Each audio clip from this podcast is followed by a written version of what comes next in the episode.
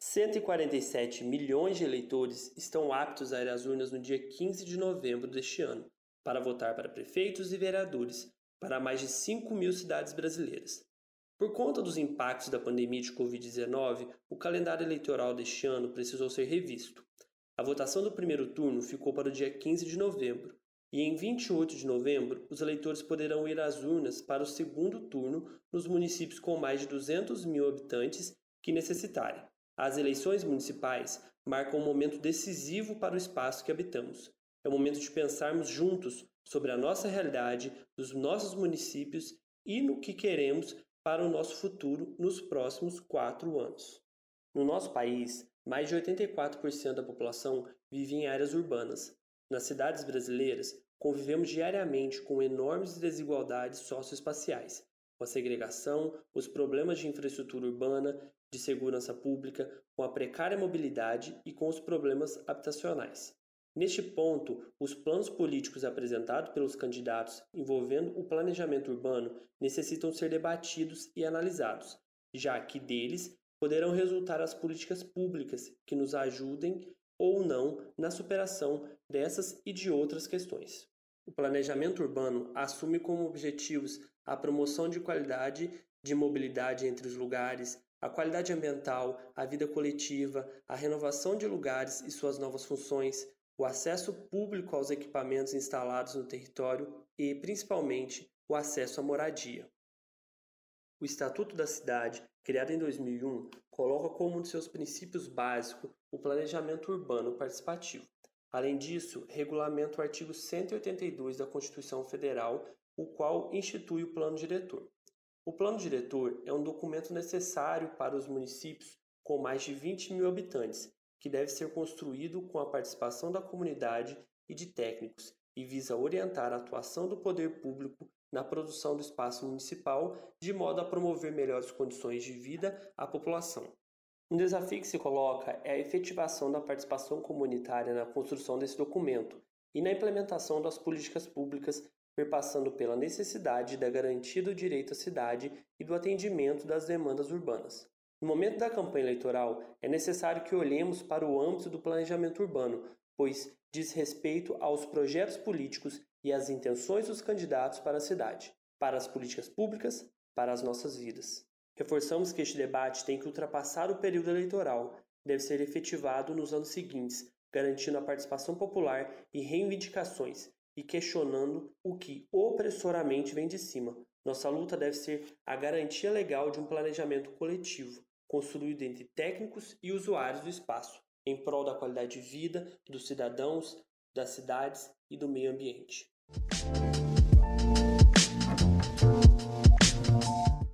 Eu sou o Flávio e focado em discutir o planejamento urbano, a produção do espaço da cidade e as eleições municipais, conversei hoje com José Rafael Monteiro, educador social no Instituto Dom Orione, treinador de futebol, trabalha e participa da liderança comunitária do bairro Dom Bosco, em Juiz de Fora. E falei também com Albert Miles de Souza, professor e mestre em geografia, associado da GB e componente da seção local Juiz de Fora. O Albert pesquisa na área de produção do espaço urbano e o seu mestrado analisou o planejamento urbano de Juiz de Fora a partir da elaboração do plano diretor participativo. Albert, qual o papel que o planejamento urbano vem cumprindo na construção de políticas urbanas municipais? Quais as suas limitações? Então, Flávio, você já apresentou os objetivos, né? O que se espera das políticas de planejamento urbano em si. Partindo disso, precisamos compreender que o planejamento urbano ele é discurso e ação do Estado. Não exclusividade, mas ele é discurso e ação que tem por centralidade o Estado né, e que visa a organização do espaço interurbano. Essa definição, usualmente difundida hoje, é produto de uma trajetória de constituição do planejamento urbano no Brasil, né? o nosso objeto de, de análise e conversa aqui hoje. Mas é preciso pontuar que ele teve distintas fases e assumiu diversas formas e discurso ao longo da história. Ficaríamos horas aqui se fôssemos dissertar sobre, mas não é o caso. Que devemos partir é do pressuposto que o planejamento ele foi uma expressão dos interesses das elites dominantes sobre a cidade, operacionalizado através do aparelho estatal. Né? Então, o Estado é o principal promotor dessas ações e que se hoje, mesmo ainda sobre essa égide, ele ainda conserva alguma expectativa de transformação da cidade, é porque ele foi disputado e com isso constituindo-se uma outra possibilidade de planejamento. Aí, nesse processo, destacamos movimentos sociais urbanos, como o Movimento Nacional de Reforma Urbana, associações de moradores, as entidades de classe, como o Instituto de Arquiteto do Brasil, né? É, esses foram protagonistas nesse processo, sobretudo na década de 60, ao início, né, com a eclosão na década de 70 e 80, que veio a calhar né, toda uma Constituição de 88, né, progressista, e que pontuou né, e que abarcou questões relacionadas ao espaço urbano. Né? Toda essa luta vai se expressar né, da forma mais acabada nesses anos 90. Atualmente, né, o planejamento urbano ele é marcado pela constituição de uma série de avanços na legislação né, e na, nas políticas urbanas. Aí a gente, a gente destaca, né, como eu coloquei, né, os incisos que, que apareceram né, no artigo 182 e 183 da Constituição de 88, o Estatuto da Cidade de 2001, a obrigatoriedade do plano diretor, sobretudo de forma participativa, né, e de diversos planos setoriais, né, como o plano de saneamento, o plano de mobilidade, avanços em instrumentos de política urbana né, que visam combater a especulação imobiliária e a segregação socioespacial tudo isso é fruto dessa luta que a gente teve né, nesse, nesse recorte temporal que foi colocado. Né? Contudo, muitos desses avanços eles ficaram restringidos aí, e melhorias concretas foram pouco expressivas no espaço urbano no geral. Né? Enfim, tivemos uma série de avanços no campo institucional que não se refletiram necessariamente no campo do cotidiano, nas cidades, né? e isso vai demonstrar a essência com a qual esse planejamento urbano foi se concebendo ao longo da história. Mas é importante demarcar que o planejamento urbano tem uma coisa interessante, que ele é ação e discurso sobre o urbano, né? Muitas das intervenções urbanas promovidas pelo Estado nem sempre expressaram o que se propuseram enquanto discurso. Em determinado momento, o próprio discurso era um fim em si, sem a objetivação de uma intervenção concreta. Né? Temos isso expresso em praticamente uma fase do planejamento urbano, né? considerada a fase dos superplanos e dos planos sem mapas. Né? Então, essa vai ser a fase de inauguração dessa perspectiva carregadamente ideológica do plano. Enfim, né, ele vai se constituir né, enquanto uma ideologia, né, com estratagemas, horas expressas, horas ocultadas, né. É interessante, né, falar porque isso vai é, permear nossas concepções imaginários, expectativas sobre o próprio planejamento urbano. Em determinado período, ele vai passar por uma mudança de compreensão, de discurso e no movimento de consolidação enquanto foi tomado como a solução dos problemas urbanos, ele vai assumir um viés técnico, operacional e cientificista. Então é esse viés, né? Aquele sobretudo da década de 50, 60, tem muito aquela lógica do espaço isotrópico, né? Entendendo o espaço de uma perspectiva muito funcionalista, né? Essa ideia vai se difundir, né? Da, do planejamento urbano enquanto né, o motor, o principal responsável pela resolução dos problemas urbanos. Né? E isso vai construir, como eu disse, né, isso vai construir o nosso imaginário, e até hoje isso é difundido né, dentro do senso comum. A máxima que a gente tem, né, os problemas da cidade é a falta de planejamento. É, parece que falta uma ordem na cidade. Até hoje é, a gente vê né, que chegou a época de eleição ou vai conversar com alguém que entende que a cidade há problemas, né? No senso comum mesmo, a pessoa vai falar: ah, falta planejamento. Só que a gente pouco problematiza, né? E a questão é que, em realidade, o problema não é a falta de planejamento urbano, mas o modelo e as prioridades que ele assume ao longo da história. Desde a década de 50, quando ele assume essa perspectiva que a gente fala salvacionista, ele está a todo vapor nos grandes centros, né? Então, há planejamento. A questão é que ele nada mais é do que uma expressão de interesse de uma determinada é, pequena parcela de uma elite dominante no espaço urbano, né? Essa ideia de que o problema é a falta dele é uma falácia, né, que a gente precisa desconstruir. Quando falamos da limitação, acho que a gente precisa assumir toda essa essência que o planejamento urbano carrega, mas entendendo que ainda assim ele é um espaço de disputa. E os avanços conquistados, para além do arcabouço institucional, nos serve né, é, de exemplos e incentivo, né? Toda essa luta social travada nas ruas, em determinado momento no campo institucional, ela serve para mostrar para a gente que é possível tensionar esse espaço. Mas falando mais internamente ao planejamento urbano, atualmente temos alguns desafios, como, primeiro, não necessariamente ordem de importância, né? Mas quanto desafios, né? A falta da construção da política urbana de modo mais democrático, né? efetivamente participativo nas elaborações de ações de planejamento urbano, esses espaços, né, como o plano diretor dito participativo, né, como as conferências, né, é, conferência da cidade, conferência de saneamento, como os conselhos municipais, conselho municipal de planejamento urbano, conselho municipal de habitação. Então falta esses espaços serem de fato, é, de fato democráticos e participativos, né? Segundo, é a dificuldade de implementação da legislação urbana vigente, as políticas e as diretrizes já estabelecidas. É fazer cumprir o que está na lei. Não precisamos inventar a roda, né? Nós já temos um tremendo arcabouço jurídico institucional que prevê uma série de leis e ações para a promoção da qualidade de vida nas cidades e para a redução das desigualdades sociais, socioespaciais, né? Como até mesmo colocado por você, né? Aí quando a gente falou dos objetivos. Mas, como já falei, é nesse ponto é, onde as coisas complicam, né? É ainda de rarefeita compreensão por parte da sociedade no geral que a legislação e o planejamento urbano estão muito mais na interface da política do que da técnica. Aquele viés tecnicista e funcionalista ainda prevalece. Então, acho que antes da gente assumir um para que esse planejamento urbano, né, para que eu quero, o seu objetivo e finalidade, vem o para quem, né?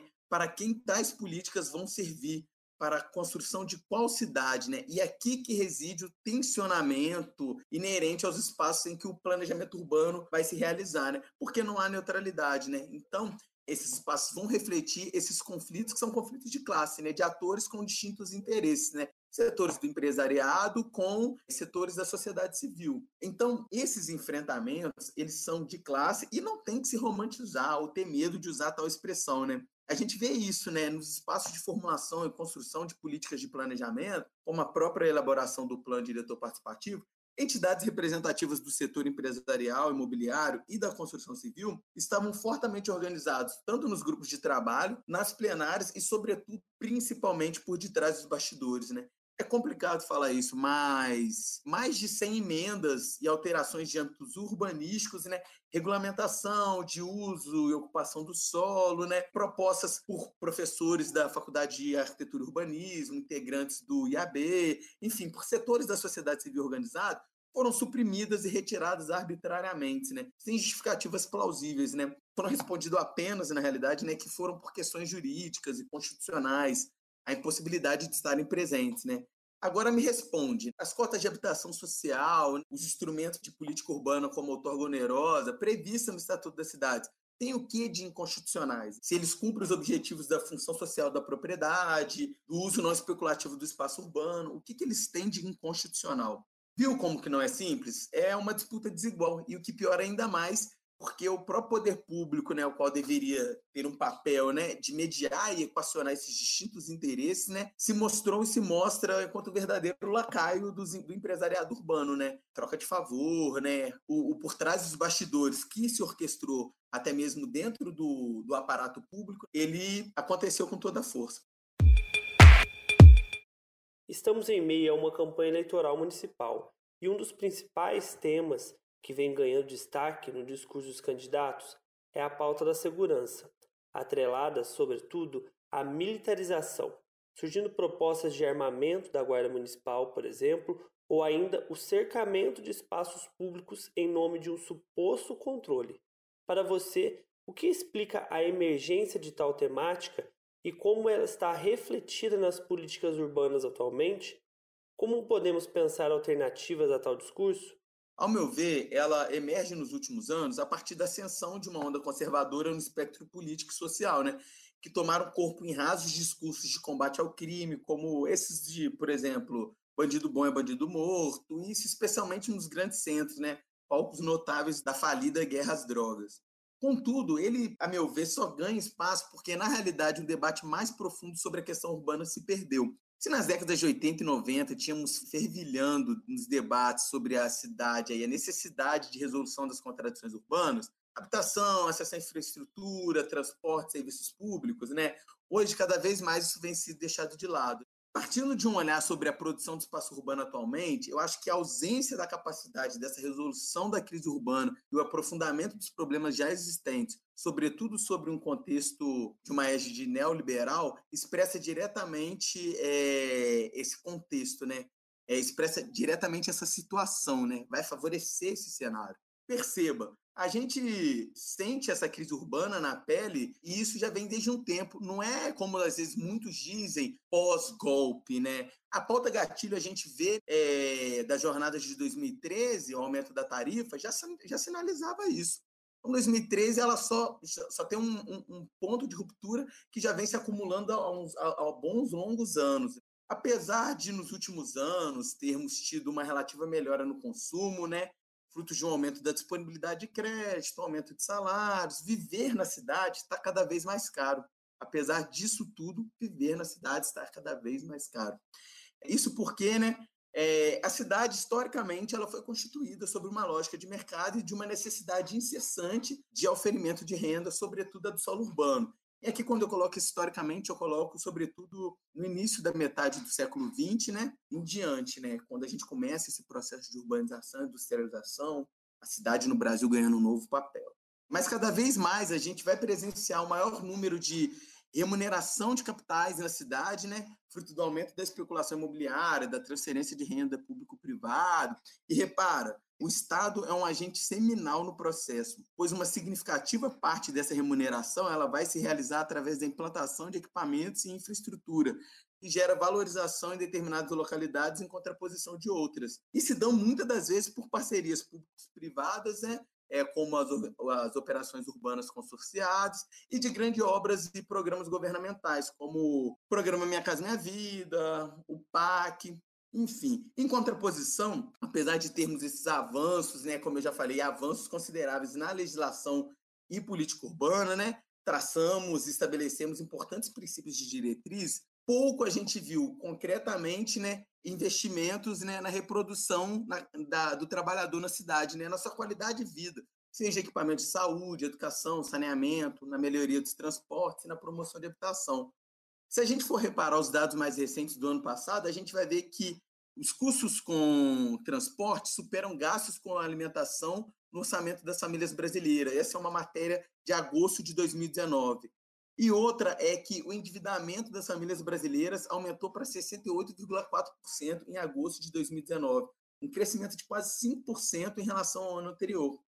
Entende? Então, mesmo com as relativas melhoras, elas não deram condições de acesso a uma melhor localização na cidade ou a melhores condições de transporte, porque também ficaram mais caros, né? foram absorvidos pelo próprio custo da cidade. Tivemos acesso a financiamento de automóveis, compra de mais eletrodomésticos. É importante, a gente não nega isso. Mas a cidade em si não ficou acessível, ficou mais cara. E ninguém vive só em casa, né? Essa contradição né, só vai mostrar que o quê? Há luta de classes na cidade, né? Que não só o aumento de salário resolve a, a questão, mas que é necessário estabelecer uma série de ações no campo institucional, né? E com políticas públicas, no nosso caso, com a implementação das políticas urbanas já estabelecidas. É por isso que nos grandes centros urbanos o debate da militarização de, de, desses espaços eles ganham notoriedade, né? Pois as contradições sociais se acentuaram, o desemprego, o subemprego dispararam, né? E nessa onda que a gente vai ver atualmente muitos candidatos surfarem. É, não por acaso, na nossa própria cidade, esse ano, temos de candidatos à prefeitura duas delegadas, um general reformado e ainda uma chapa com vice-prefeito sendo coronel. Isso sem contar um aumento nas candidaturas de militares, policiais civis. E aí, se a gente analisa de fora, né, mesmo sem termos ainda, felizmente, né, um quadro tão caótico como das grandes metrópoles, né, no que tange a questão da violência, essas candidaturas vão se fazer valer do combate à criminalidade como foco de atuação. Então, hoje, a compreensão que domina, e assim, a, a política, as ações promovidas na cidade estão estritamente regidas sobre a lógica do medo, da violência e de combate à criminalidade. Essa vai ser a compreensão vigente, né? perdeu-se com isso a capacidade, desviou-se o foco do que é central, né? O modo com que a cidade se reproduz. E aí, com isso, a gente precisa entender que prefeitura não é delegacia, né? Isso eu acho que é uma palavra né, de ordem que a gente sempre tem que pautar e ressaltar, né? É difícil dizer como que a, a questão da militarização está refletida estritamente na política urbana em si, porque os problemas são estruturais e nem a política urbana, e muito menos o planejamento urbano, estão sendo pensados nesses viés de origem militari, militarizada, né, coercitiva. Eles não estão pensando a cidade dentro de uma ótica mais ampla. O debate se perdeu, se reduziu ao que você disse, ao controle. E, a meu ver, isso tende a piorar. Mas, enfim, né, para tentarmos pelo menos refletir e, e, propor minimamente alguma alternativa ou estabelecer primeiras proposições a respeito da situação, eu acho que o primeiro passo para a gente começar a enfrentar essa lógica perversa é pautar que segurança não é só questão de segurança pública, né? Ela não se resume a policiamento ostensivo ou a policiamento no geral. Aliás, essa é a ponta do iceberg. Para eu falar de política de segurança, eu tenho que analisar e articular ações com setores de política habitacional, política de assistência social, políticas educacionais e administração. Então eu tenho que pensar um conjunto de políticas integradas, né? O quê? Que vão calhar na questão da segurança do espaço urbano, né? É preciso pensar simplesmente que a eliminação de uma rua, a revitalização de uma praça, o uso que damos a determinados espaços públicos vão determinar quem vai estar ou não naquele espaço. Isso já é um ponto, né? A gente precisa também tornar espaços públicos inclusivos e receptivos, né? Precisamos estabelecer antes acesso a direitos básicos, a moradia, saúde, educação, cultura, e isso perpassa por encararmos essas políticas setoriais de forma integrada, como eu coloquei, não podemos tratar como se fossem caixinhas independentes uma das outras, né? Acho que para isso, né, a sociedade civil, organizada ou não, os movimentos sociais e principalmente o poder público, promotor de política urbana, né, precisam assumir que o debate sobre a segurança pública está subordinado a um debate de um modelo de cidade. A cidade, enquanto produto e produtora de uma sociedade capitalista, é a expressão de suas contradições. Fundamentada em desigualdades, torna-se cada vez mais segregadora e excludente aos seus habitantes. Sobretudo nas metrópoles, mas também nas cidades médias como Juiz de Fora, processos de especulação imobiliária e gentrificação ameaçam ainda mais o direito à moradia dos seus cidadãos, somado aos problemas estruturais de formação do nosso espaço urbano. Diante disso, como pensar uma política urbana que dê conta de solucionar os diversos problemas ligados a tais questões? Olha, audaciosa pergunta. É, eu não sei se eu teria uma resposta pronta, né? Porque nessa conjuntura atual é uma tarefa árdua e ingrata soma-se né, esse histórico já apresentado do planejamento urbano, é, ao contexto atual de crise sanitária e econômica e ascensão do conservadorismo, a gente vê por um resultado quase que o total abandono das reais questões que estão nas raízes dos problemas urbanos, né, que não foram resolvidas né, e que agora não estão com centralidades.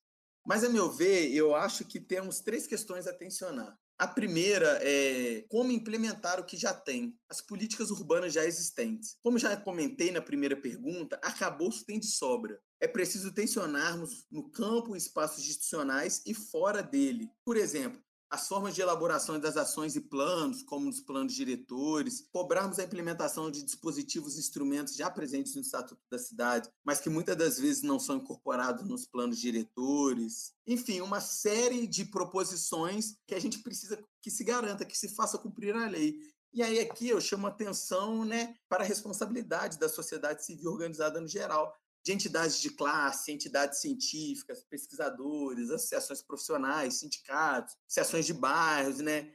É, e também, sobretudo, a profissionais que trabalham no poder público, né? Então a gente tem que, cada um dentro da sua capacidade, dentro da sua esfera de atuação, tem que assumir essa responsabilidade. A segunda, né? A política urbana, ela se faz com recurso em caixa e recursos para ela, destinados exclusivamente para ela. E aqui a gente tem dois pontos, né? O primeiro ponto, precisamos discutir orçamento, porque ele é peça fundamental, né? As políticas de planejamento urbano, hoje muito centralizadas no plano diretor, precisam estar atreladas a uma diretriz orçamentária e isso deve prever sanções, sejam punitivas ou premiativas em último caso, né?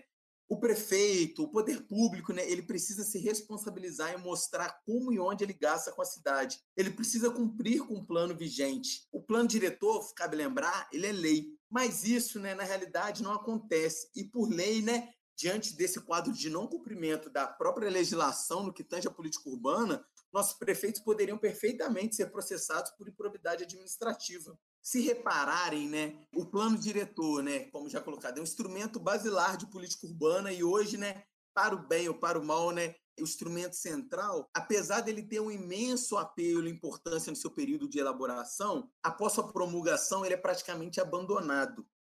Uma pergunta: alguém aqui já viu né, ele ser pauta de campanha política? Se ele tivesse devida importância e tivesse sanções e fiscalização, a história seria outra, né? Então é pensar um pouco até mesmo, né, como que esses instrumentos de fato eles têm efetividade, né, ou não efetividade? Porque se tivessem, né, em campanha política eles, eles iam ser muito mais requeridos, bradados do que são, né? É, e a gente vê isso claramente no contexto atual. Segundo ponto, né? O discurso que reina hoje, né? Sobre a esfera pública é o do déficit orçamentário, né? Que nunca se tem dinheiro para nada e na política urbana não é diferente. Isso não muda. Então, é, a gente precisa tensionar para que o poder público implemente os instrumentos de política urbana já presentes no Estatuto da Cidade, como outorga onerosa, IPTU progressivo, coeficiente básico, né? Que prevê uma série de redistribuição de parcela dos ganhos obtidos pelo empresariado urbano, né? Por vantagem de localização e especulação imobiliária, na cidade, né?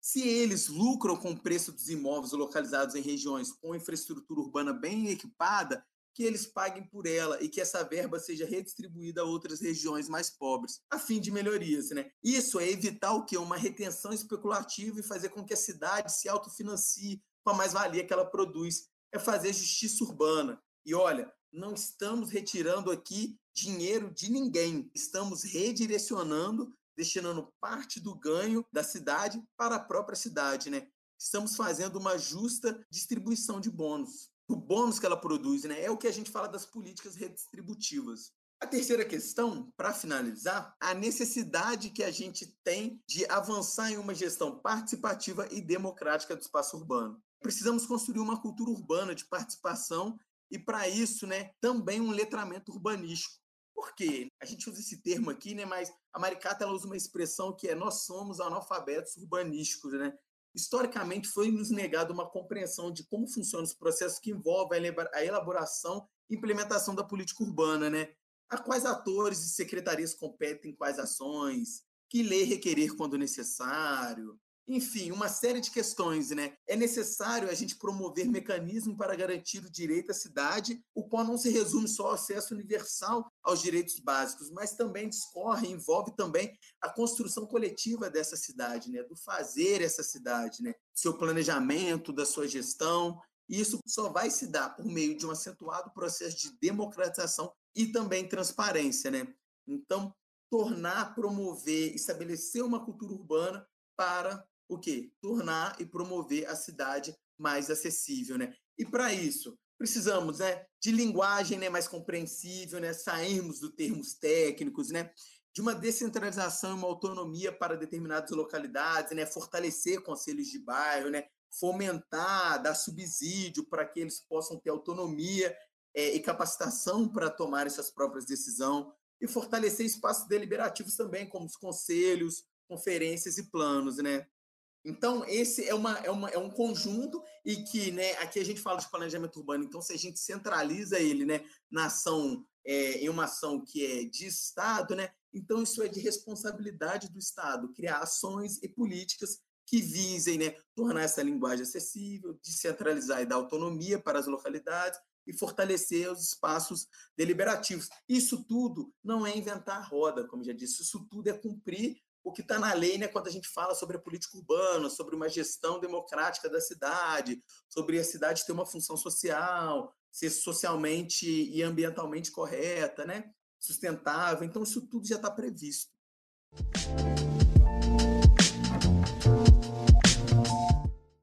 Rafael, você tem um histórico de trabalhos relacionados ao bairro Dom Bosco, aqui em Juiz de Fora, um bairro que tem como particularidade estar rodeado de bairros elitizados.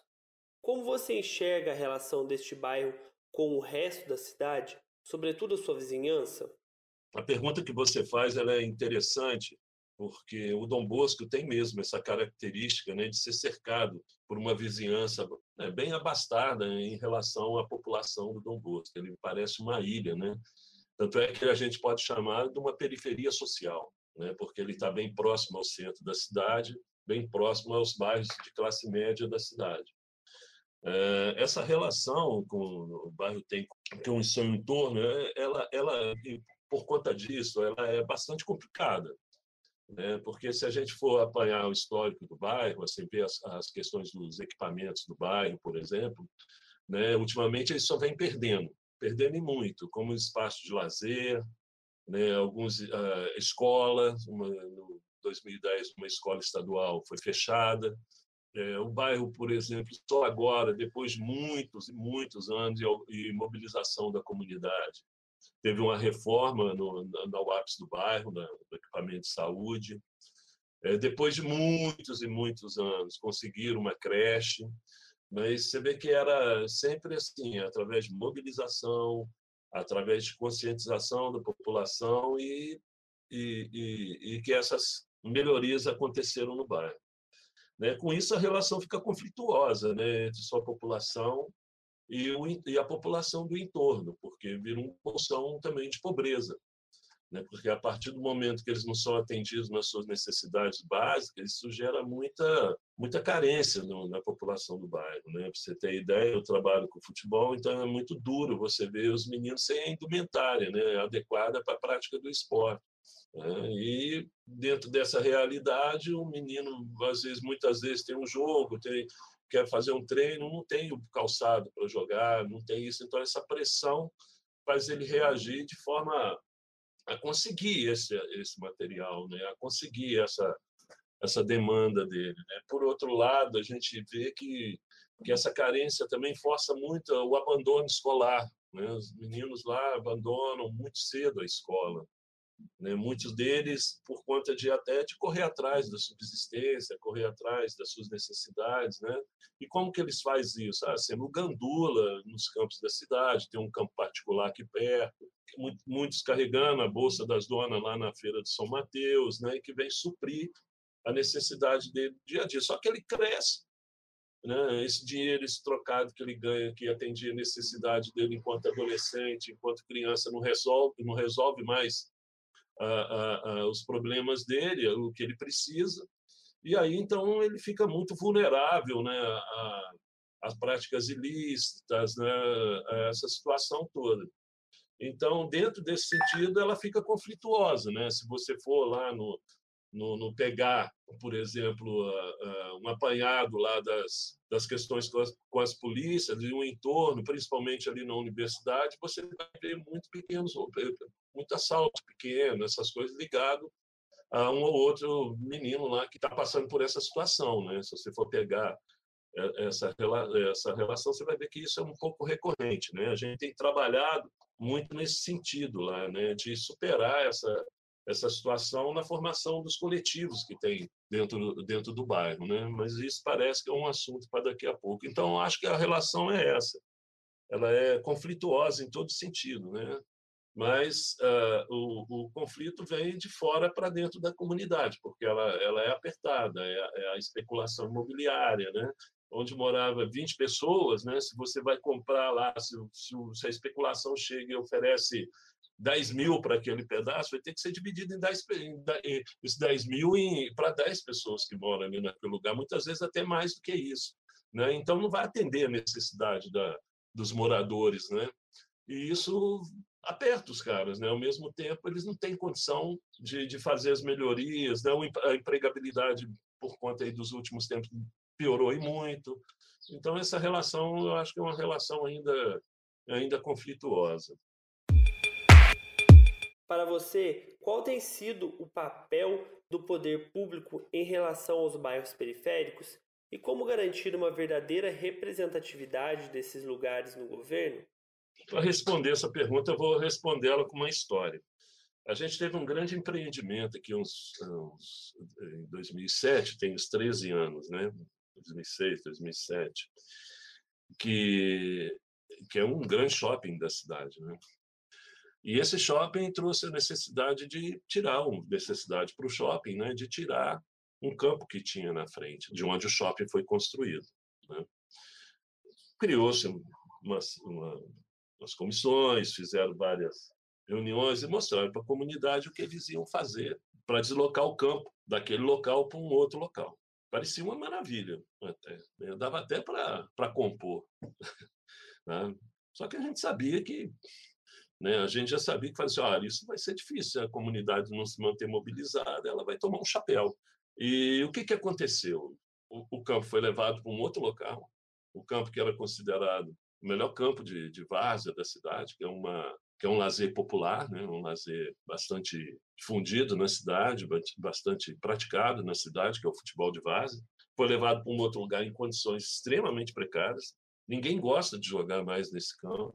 Né? Não, não levaram um mínimo de... Por exemplo, tinha quatro vestiários, lá só tem dois. E não tem banheiro feminino. Fizeram uma porcaria.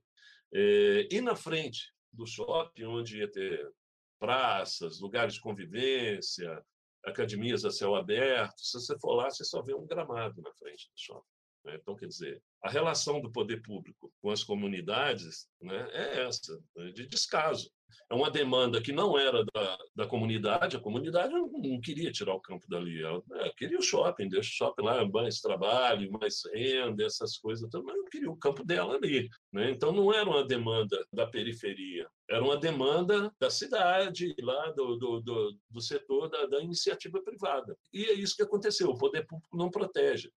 E se a gente já fez né, audiências públicas, a gente já fez mobilizações, já fizemos denúncia, de vários jeitos, e a praça está lá do mesmo jeito. O campo, eles estão tentando transformar ele, eles tentaram transformar ele em duas quadras de futebol society, né? isso acaba com uma tradição que tem no bairro, né, que são as equipes de futebol. Né? Se você transformar numa quadra de futebol, vai ter a pelada do Flávio, a pelada do Rafael, a pelada do Zezinho ou do Huguinho. Mas vai acabar com Roma, com ousadia, com 11 de ouro. 11 de ouro é mais velho que eu, tem 60. 61, 11 de ouro deve ter uns 64 anos. Então acaba com essa toda a tradição que o bairro tem com o futebol, né? Que é, o Dom Bosco é conhecido na cidade como um celeiro de, de jogadores de futebol. Né? Então, a relação que o poder público tem um bairro é a pior possível.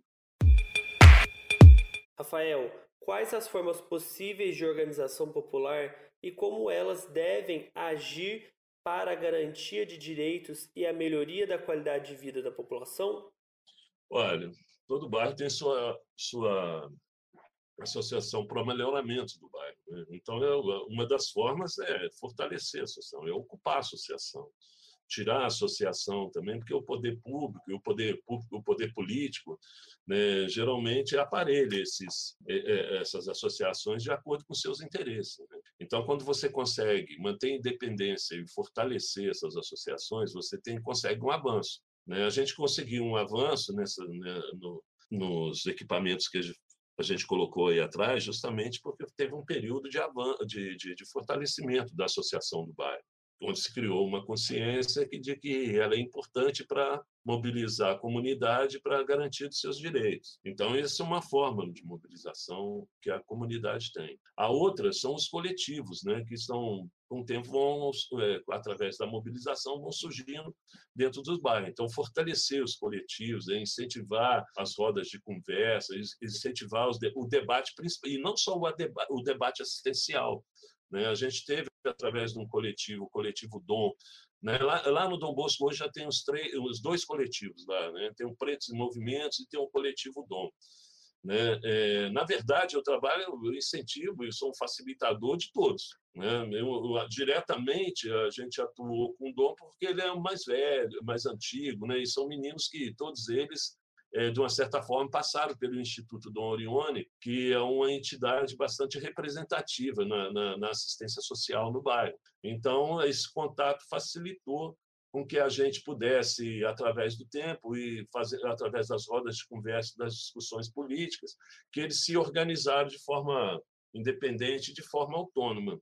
Um exemplo que acontece nessa no período agora de pandemia, o, o Dom, por exemplo, junto com outras pessoas, né, entre elas eu, comigo também, a gente eh, montou um grupo de um grupo de enfrentamento à pandemia, né? Quando você organiza, passa conhecimento para o pessoal é, e você bota suas experiências em cima da mesa, a capacidade de mobilização deles é gigante, sabe? E o envolvimento deles é chega perto da emoção, né? Eles ficam muito viscerais na coisa, né?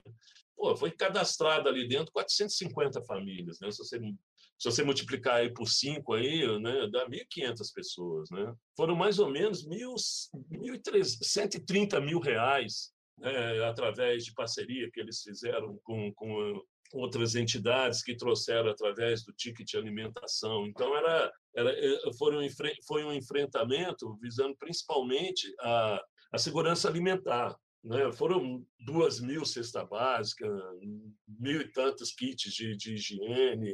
Era, foi uma coisa gigante. Eu ouso, ouso afirmar que deve ter sido a maior ação de enfrentamento à Covid na cidade. Isso tudo por quê? Porque é uma organização popular, independente, autônoma, sem ingerência. Né? Agora, é, isso prova também que a ausência do Estado. Né? O Estado nessas comunidades eles tinham que, que, que, ter uma eles foram totalmente negligentes né? A gente pode falar a gente propôs também várias formas do Estado estar participando né? Se você fica seis meses parado por exemplo toda uma economia parada por conta de você não ter feito dever de casa se você tivesse feito dever de casa né a gente já estava saindo dessa desse mar de morte que a gente está enfrentando né a comunidade não teve amparo, não falaram para ficar em casa, mas não deram mínima condição para ficar em casa. O pessoal não tinha internet para ficar em casa. O pessoal não tinha o, o, o auxílio emergencial que garantisse ele não ter que sair para trabalhar ou correr atrás né, do dia a dia, que é muita gente que, que lá é, vive do bico, vive do trabalho que, que aparece agora. Se ele, não, se ele não pegar agora, já era. Passou, ele, ele não vai ter dinheiro para botar comida em casa. Então, se tivesse mesmo essa garantia, né, você garantiria que a população ficasse em casa e ficasse tranquila e essa, essa pandemia a gente poderia estar superando ela sem esse número de mortes que está aí, e a maioria delas vem, são das comunidades também. Né? Então, isso mostra que, por exemplo, a gente tentou, junto com, com os equipamentos, junto com o equipamento de saúde, a UAPS do bairro, né? fazer alguma ação conjunta de, de enfrentamento. Né? Nós não conseguimos, é amarrado. Né? As pessoas, não por conta da, dos gerentes só, da, das pessoas que administram a UBS, por conta mesmo de falta de orientação do poder público na cidade, da, do, da prefeitura, por exemplo, que não, não, não, não fez parceria com as comunidades, né? não investiu poderia a prefeitura poderia no primeiro momento ter investido em agentes de saúde, informação, né? garantiria uma renda para essas pessoas, né? para essas pessoas orientar e fiscalizar o, o uso de máscara, a presença na rua, né? não, não, houve nada que garantisse à população um mínimo de, de, de segurança nesse momento. Né? Aí a gente foi atrás disso enquanto, enquanto coletivo e nós não, não conseguimos né, adiantar em nada nessa, nessa questão da educação. Né? Mesmo por. A gente entregava a cesta básica junto com cartilha, mas isso não resolve. Né? Nesse momento, e, e, com esse negacionismo presente na, na política do governo, né? a população já começou descrente né? e agora está totalmente cansada, né? Vendo aí que né, em Ipanema está todo mundo indo na praia, sabe? E tá todo mundo, o que estava abandonado ficou mais ainda. Então, eu vejo que é isso, Thiago. E qual a forma que tem é essa, né? É, é a capacidade de organização. No que diz respeito a, a, também à política, né? a política eleitoral, a política de ocupação das instâncias de poder, né? isso é muito incipiente ainda. A gente tem que fazer uma grande discussão, e aí eu vou eu vou cair no campo da esquerda, né, que são aqueles que historicamente têm a tradição de, de organizar as comunidades de forma política, ela abandonou também a comunidade, sabe?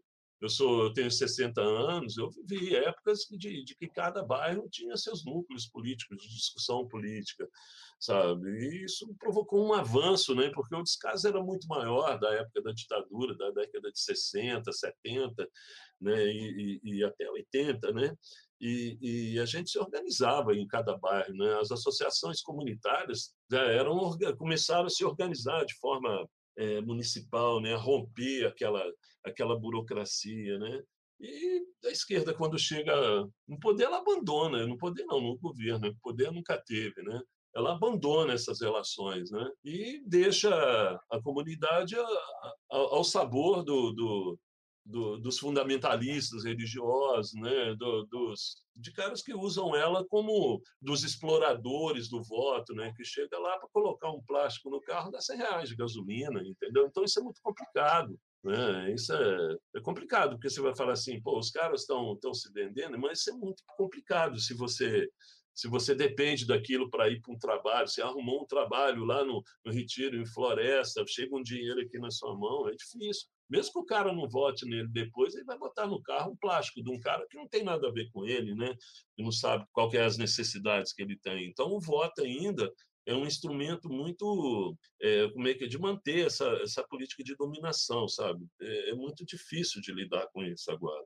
Mas é, a gente tem que retomar. Né? Eu acredito que a gente está, pelo menos aqui no Dom Bosco, a gente está num caminho. Agora, o caminho é lento, o caminho é muito difícil, porque é, as pessoas têm que sair de casa para falar dos problemas dela. Ela estava no trabalho, com problema. Saiu de casa, deixou um monte de problema. Menino sem dever para fazer, a professora da escola chamando para conversar, ela não podia, volta à noite, ainda vai discutir problema. Então, ela, e ela perdendo esse ato, ela prefere a, a salvação fácil. Sabe? Uma vez por semana, ela vai, faz suas orações lá e pede para para Deus resolver os problemas dela, que são muito e muito difíceis para ela. Né? Mas é o caminho. Lá no Dom Bosco a gente está num caminho positivo nesse sentido, tá? mas é demorado, muito demorado, muito difícil, por conta da situação também de abandono político né, que o movimento popular ficou durante os últimos anos.